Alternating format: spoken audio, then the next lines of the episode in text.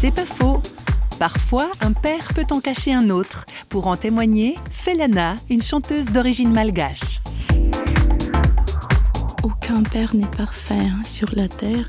Le mien, même s'il a été euh, bon et aimé, il n'était pas parfait non plus. J'ai eu vraiment un père euh, formidable. Il est malheureusement décédé.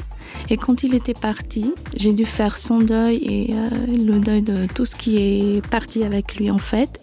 Là, je me suis posé des tas de questions sur l'existence, sur, euh, enfin, sur beaucoup de choses. Et euh, là, ça m'a fait vraiment voir euh, les promesses du vrai père, la présence du, du, vrai père qui, lui, ne part pas et que lui, il reste. Ce vrai père, c'est le meilleur. C'est Dieu, bien sûr. C'est pas faux, vous a été proposé par Parole.fm.